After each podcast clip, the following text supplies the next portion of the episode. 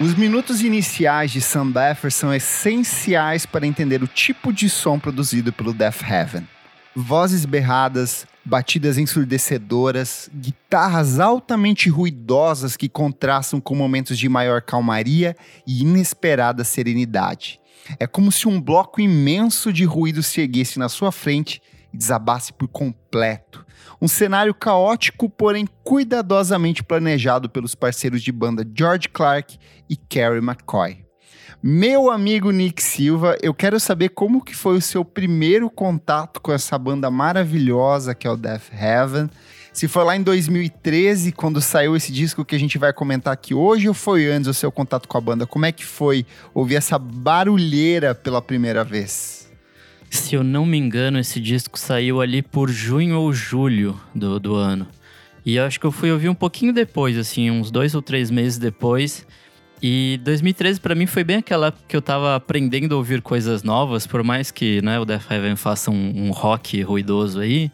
É, ele lida com gêneros que, tipo, principalmente o metal, que eu nunca gostei.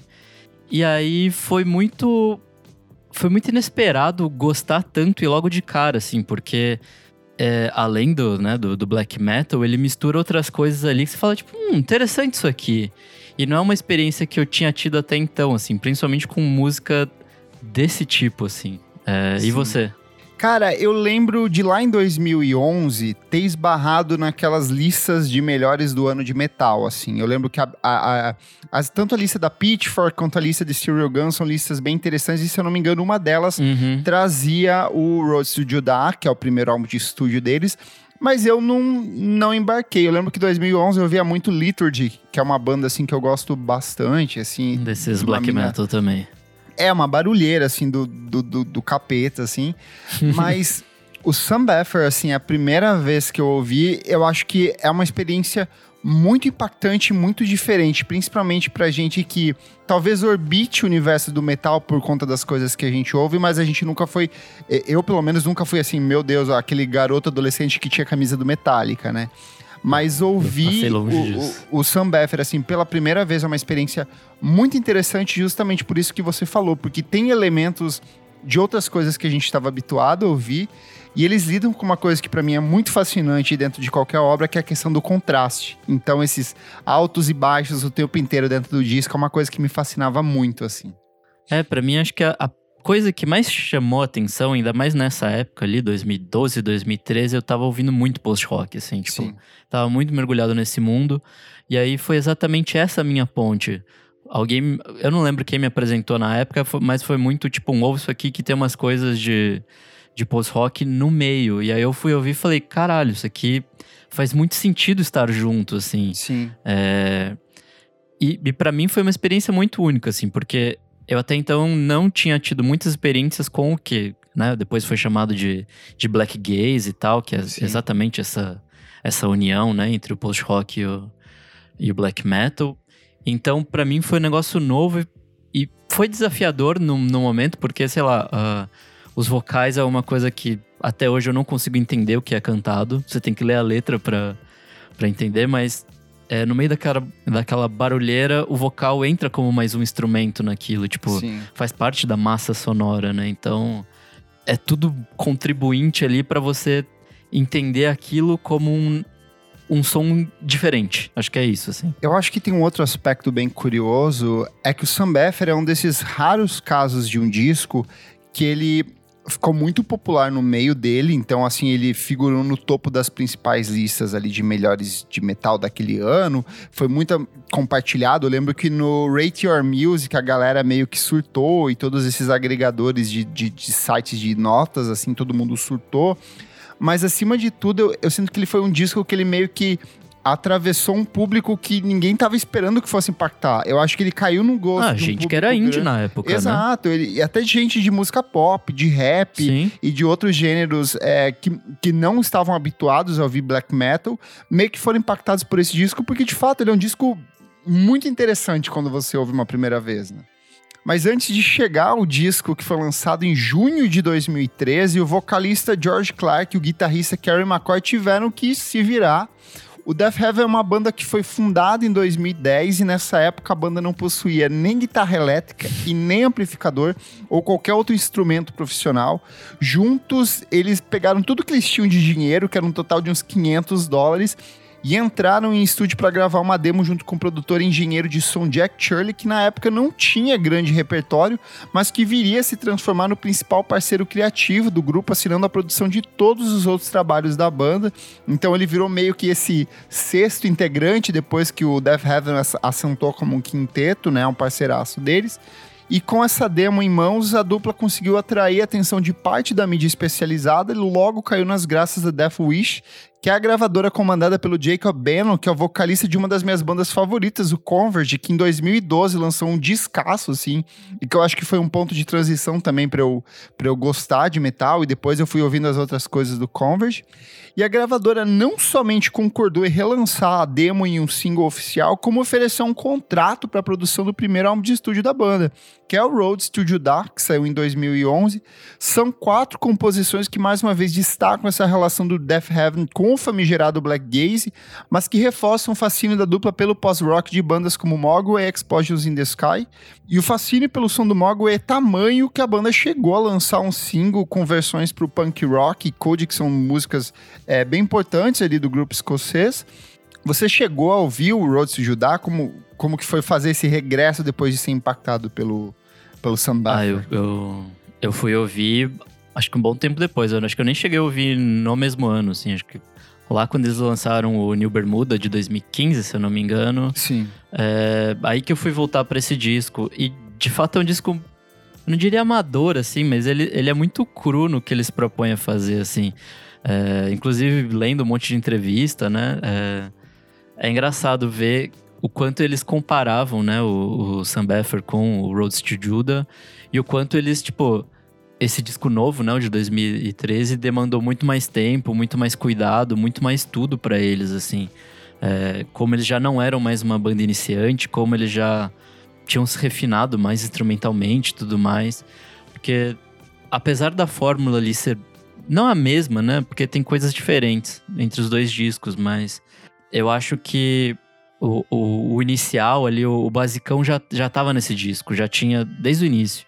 Eu sinto que o, o Roads to Judá, ele é meio que a ideia e o Sam Beffer é a concretização, assim, porque tudo que eles apresentam no Road to Judá vai ser incorporado no Sam Beffer, só que eu sinto que ele não tem o mesmo peso, a mesma intensidade, a mesma complexidade, até porque era uma banda ainda em formação, eram só eles dois como integrantes de fato ali. Eu sinto que é, é bem início, é um disco de início, de começo. Olha, a gente gosta de fazer esse tipo de som, isso é o que a gente consegue fazer agora, mas eu acho que a gente pode fazer algo melhor do que isso lá na frente, né? Sabe aquele bolo que você tá fazendo, aí você abre o forno antes do tempo e ele fica solado? Tá cru. Que pra mim é, é meio que isso, assim, é tipo...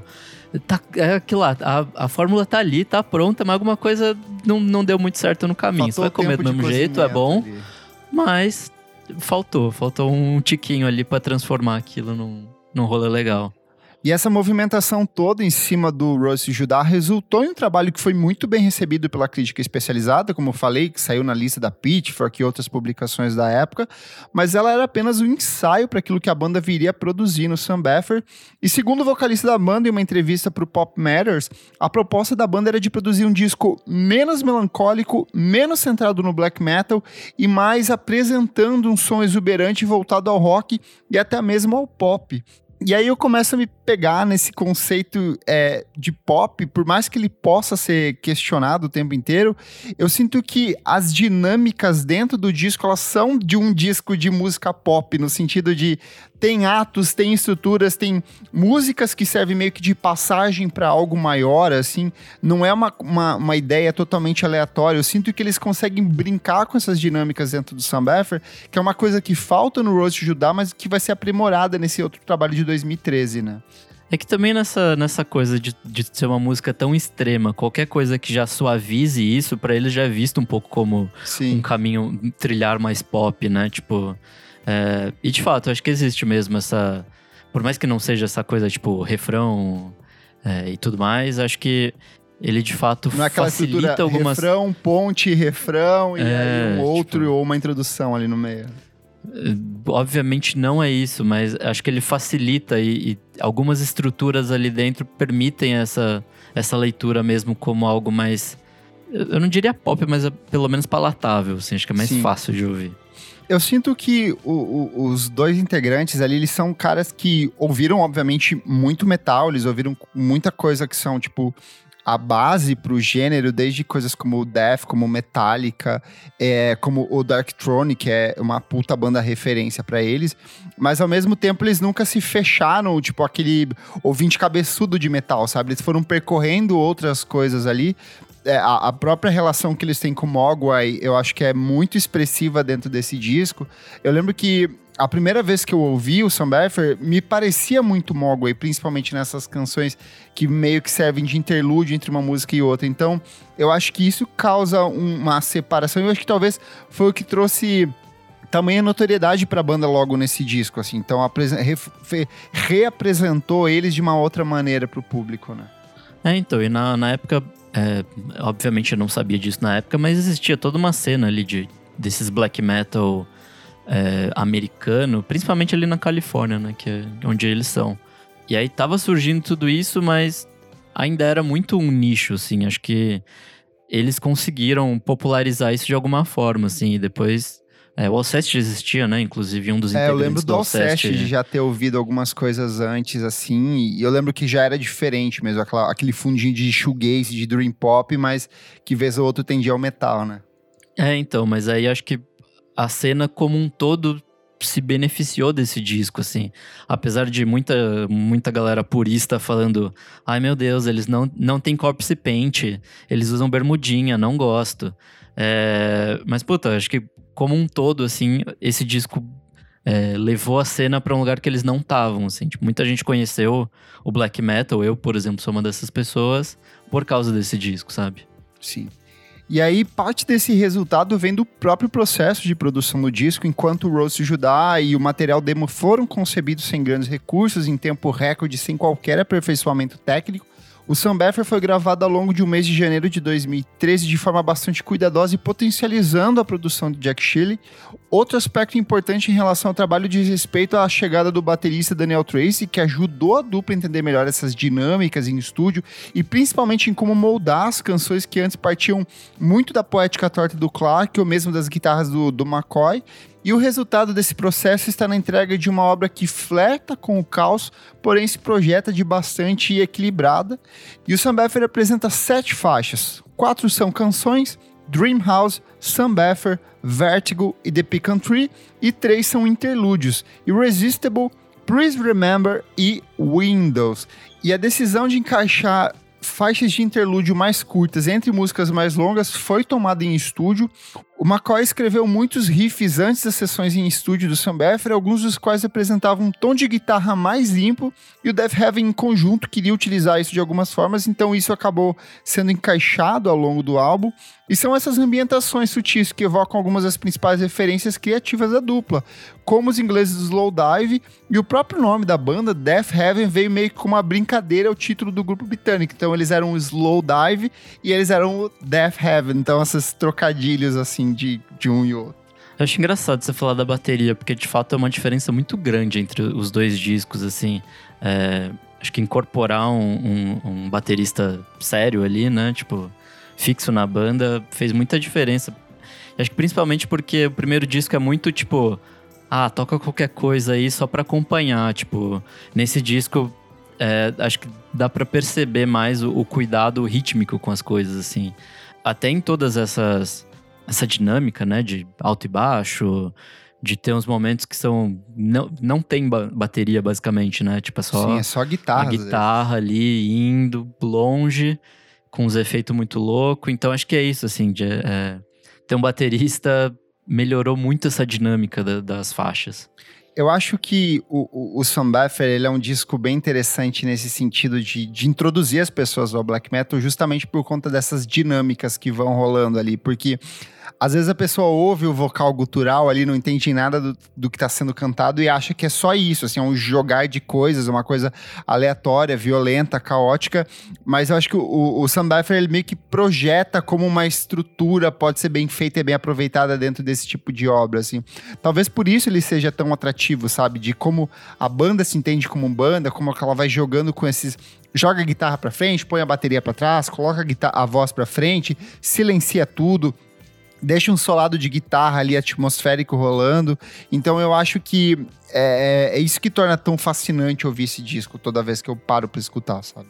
E acho que outra coisa também tem a ver com a capa, sabe? Tipo, a capa não é uma coisa que te assusta. Sim. Ela é meio rosinha, assim, só escrito Sam Beffer em um branco. Tipo, os capa é lindíssima. E eu acho que tem muito é disso. É quase porque... um oposto do, da questão do tipo do black metal norueguês, sabe? Ser uma coisa fria, de ser uma coisa em preto Sim. e branco. É, tipo, é atrativo, é, é, é convidar. Eles são uma banda californiana, né? Então não fazia sentido adotar uma estética que se deslocasse disso, né? É que é engraçado, porque o primeiro disco ainda, por mais que não seja exatamente essa coisa do black metal norueguês, ele ainda tem um pouco desses tropes, assim, né? Tipo de preto e branco, de ser. Eu odeio, parece branca, uma é tatuagem é... brega, assim, que alguém poderia fazer aquela capa. Mas esse não, esse é tipo, é um rolê muito ensolarado e tem a ver, até a ver com o disco, né? Que o Sam Beffer é tipo tomar sol, alguma coisa relacionada nisso, né? Um é... banho de sol. É, e aí, tipo, a capa faz total sentido com o que é o disco, né?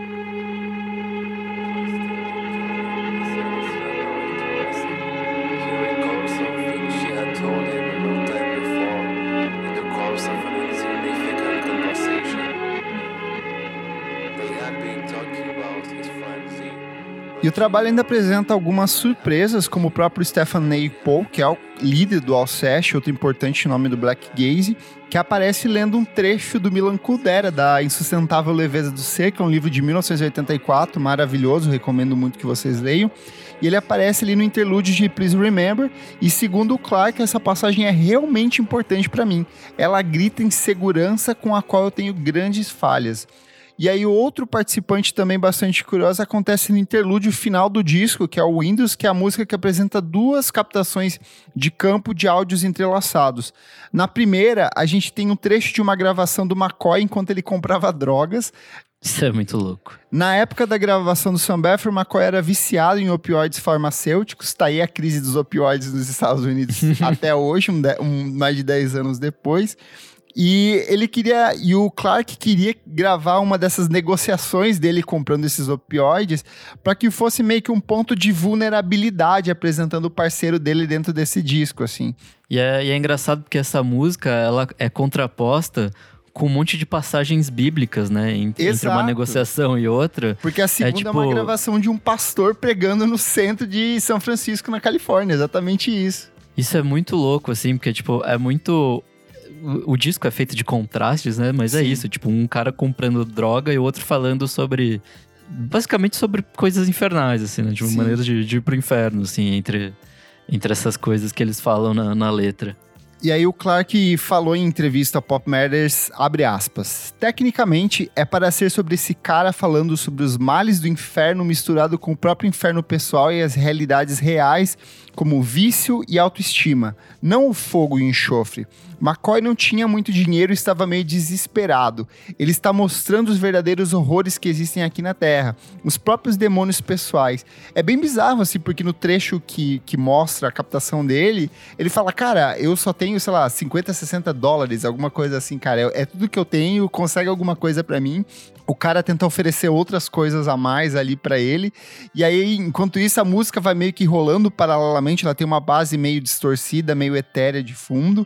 E aí é, é, é, é muito boa essas dinâmicas como eles vão desenvolvendo dentro do estúdio, né? Aí eu acho que a gente já pode entrar aqui nas partes das músicas. É, eu quero saber qual é a sua composição favorita desse disco maravilhoso. Mas primeiro dizer que Dream House, como música de abertura, para mim é uma das melhores inaugurações de disco assim de todos os tempos. É uma música de nove minutos, completamente caótica, barulhenta, é tem tanta coisa acontecendo, tanta coisa sendo arremessada. Eu acho que ela te introduz de um jeito muito interessante dentro do disco. Assim, eu lembro que a primeira vez que eu vi, parece que tinha alguma coisa assim, sei lá, desabando em cima de mim, sei lá, uma avalanche de coisas vindo por cima. eu acho que ela te joga muito dentro do disco, assim, de uma maneira que eu não, poucas vezes eu vi dentro de um disco do gênero, sabe? É, então, ela já começa, tipo, nível 11, assim, porque, tipo, Sim. tipo, é aquela guitarrona rasgadaça, aquela bateria de blast beat já, assim, começando. E aí quando entra o vocal é mais uma surpresa, porque é um, ele nem chega a ser gutural, né? Porque ele é uma coisa super gritadaça, assim. É, é quase um screamo, assim. Se, é intransponível em alguns momentos, assim. Você não. É, é esse papo de, ah, eu entendo que ele tá cantando. Impossível, cara. Tem coisas ali, tem passagens ali que ele tá só gritando no seu ouvido o tempo inteiro e é maravilhoso por causa disso. É, então, e aí passa toda essa ideia de, de dor e sofrimento que, que esse disco volta em muitos momentos, né? Acho que nem tudo é sobre sofrimento, nem tudo é sobre dor, mas é, nesses momentos, assim, te passa uma sensação, é, não de ruim, assim, mas de estar tá imerso nesse mundo, de entender aquilo, por mais que você não entenda a letra, assim. E aí é, é uma coisa muito curiosa, porque ao longo dos anos eu fui descobrindo que a, a, a poética do Clark é, é, maravilhosa, assim, e se você Sim. para pra ler, às vezes você vai tendo coisas fantásticas. Os discos posteriores, para mim, ele amadurece ainda mais. Mas eu queria pegar aqui o trecho do, da própria faixa título, Sam Baffer, que eu coloquei aqui. Eu traduzi a letra e queria trazer para vocês. Ele fala o seguinte. Prendi a respiração e dirigi por um labirinto de casas ricas. Eu observei como as árvores eram verdes. Eu assisti às passarelas íngremes e às cercas brancas. Eu segurei o volante. Eu suei contra o couro. Eu assisti os cachorros torcendo pelo jardim rico. Eu assisti você deitado em uma toalha, na grama, que ultrapassava a altura das suas pernas. Eu olhei os olhos reflexivos. Eu olhei contra um oceano de luz. Eu acho que assim, ele tem muito dessa sensação de movimento o tempo inteiro do disco, assim, parece que é muito um personagem observador que vai atravessando esses cenários. E aí, lembrando, eles estão na Califórnia, nesse cenário ensolarado, mas que ao mesmo tempo é ensolarado, é cheio de pessoas bonitas desfilando para lá e para cá, é totalmente é, é, atravessado, mais uma vez, essa questão dos contrastes, por essa questão do vício, pela questão da, da, dessa, desse sufocamento religioso o tempo inteiro. Então, a forma como eles vão jogando com esses altos e baixos, esses momentos de maior vulnerabilidade, é uma coisa que talvez você não perceba de cara na letra, porque tá tudo sendo vomitado ali em cima de você, mas quando você para pra ver, todo o conceito do disco se amarra e se fecha, né? Ele é um disco muito redondinho nesse sentido. É, inclusive ele fala que essa. Não sei se essa música exatamente é o início, onde ele começa a compor o disco, mas essa cena que ele escreve nessa música é o que gatilhou ele a fazer o disco, que é tipo, basicamente. Ele tava andando de carro num bairro super rico e viu uma mulher tomando sol. Esse, é essa a cena que ele tá descrevendo, mas aí tem toda a opulência de ele estar tá num bairro super rico e, tipo, ele o, e o Carrie são, tipo, pobres, né? Tipo. Super rapado, né? É, assim, e aí é isso, de ver que a mulher tá lá fazendo porra nenhuma, só tomando sol, enquanto, sei lá, a galera tá se fudendo e não sei o quê. Então, acho que esse contraste tem muito a ver com isso também, da percepção dele de, de ser um cara super fudido, vendo alguém numa opulência, num bairro rico, cachorro latindo e não sei o quê. Então, acho que tem muito disso, assim, de deles vindo dessa coisa super suja mas ao mesmo tempo tá na Califórnia, que é essa coisa, tipo, ensolarada, super vibes, não sei o quê. Acho que outras músicas também tão, vão lidar com isso. Acho que a, a última, né, o The Big Country, que é, é ele falando de como, sei lá, a falta do pai dele transformou ele em alguém que, tipo, incapaz de amar, assim, sabe? É, essa letra é pesadíssima, assim, é, são, sei lá, acho que quatro, cinco frases, é, é, muito pouco, assim. Mas o jeito que é cantado, o jeito que a música se estrutura, ela é longuíssima, né? Ela é a segunda mais longa do, do disco. É, a mais e, longa é puta, é Vertigo, com 14 minutos, e The Country tem quase 12 minutos ali. Eu sou é, sempre é, então. favorável às músicas longas do, do Death Heaven, assim, eu acho que quanto mais longas para mim elas são melhores, porque elas vão assumindo umas estruturas, assim, completamente imprevisíveis. Elas começam Sim. de um jeito, de repente elas estão em outra. Lá na frente, quando eles vão lançar o Ordinary Corrupt Human Love em 2018, tem uma música que eu gosto muito que é Canary Yellow. É uma música longuíssima, ela tem quase 13 minutos assim, e ela tem várias dessas estruturas assim que ela totalmente imprevisível, ela muda de tempo, ela muda de direção, entra coros de voz e eu sinto que todas essas direções meio que são apontadas aqui no Beffer. Mesmo quando eles vão para essas músicas que são mais atmosféricas, mais dream pop, mais slow dive, para mim é meio que uma síntese do que eles vão fazer lá em 2021 no Infinite Grenade, que é aquele disco que eles quase não tem voz gutural, um disco totalmente melódico, mais acessível, que é a parte da Até turnê. porque 10 recente. anos fazendo isso, né? Tipo, Não tem voz que voz aguenta, deve- né? é, assim. Acho que a gente pode falar também. Eu não lembro se você foi, acho que foi, né? No, no show que teve aqui no Brasil em Não dois- fui, eu não fui, eu 2016. viajei Meu nesse Deus. dia. O Rolim me convidou pra ir, eu acabei viajando na, na véspera. Cara, foi uma produção do Monkey Buzz, né? Foi maravilhoso esse show, assim. Como É, que foi trazer o Death Heaven pela primeira vez pro Brasil?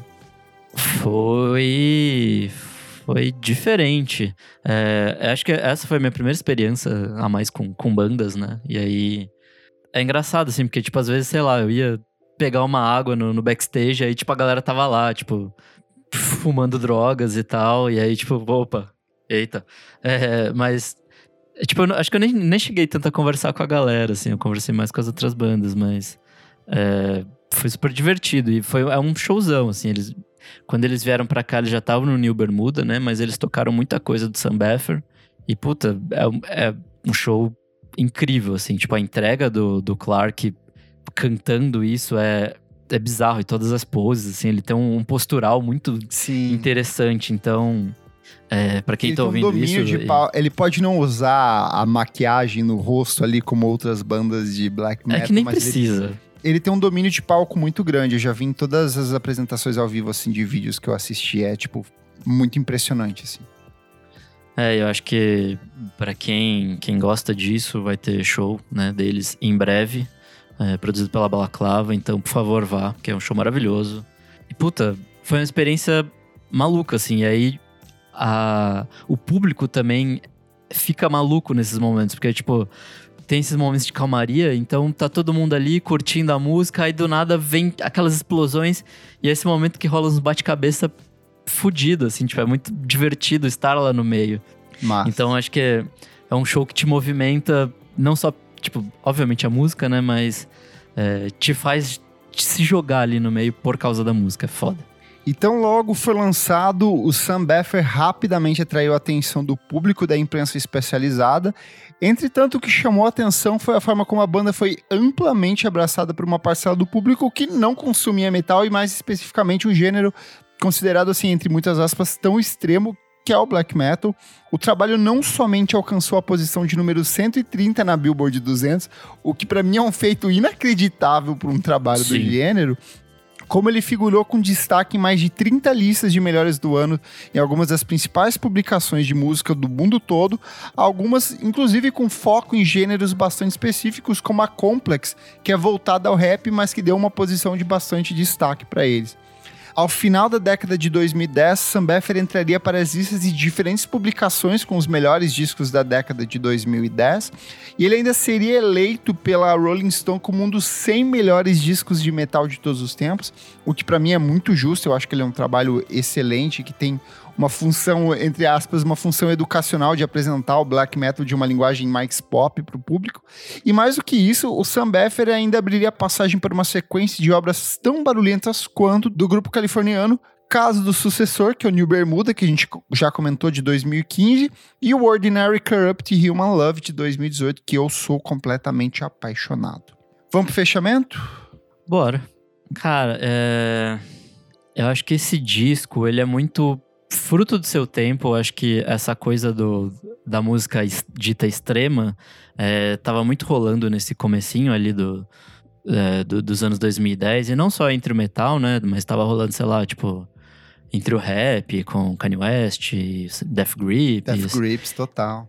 e aí, sabe, tipo, em outros lugares, até o pop, o pop ainda não, mas, tipo, a gente ia ver é, ecos disso até num, num pop mais extremo ali mais pra frente. É, então, acho que esse disco ele, ele surge ali como expoente de tudo isso, de apresentar coisas novas a um público novo, de educar as pessoas nesse caminho de ah, beleza, isso aqui é tem umas guitarras distorcidaça, mas é legal ainda assim, sabe? Acho que é isso assim, acho que ele tem uma função muito importante além de ser um puta disco, né? Acho que Sim. Em questão de letra, instrumentação, em questão de tudo, assim, produção, é um disco fudido.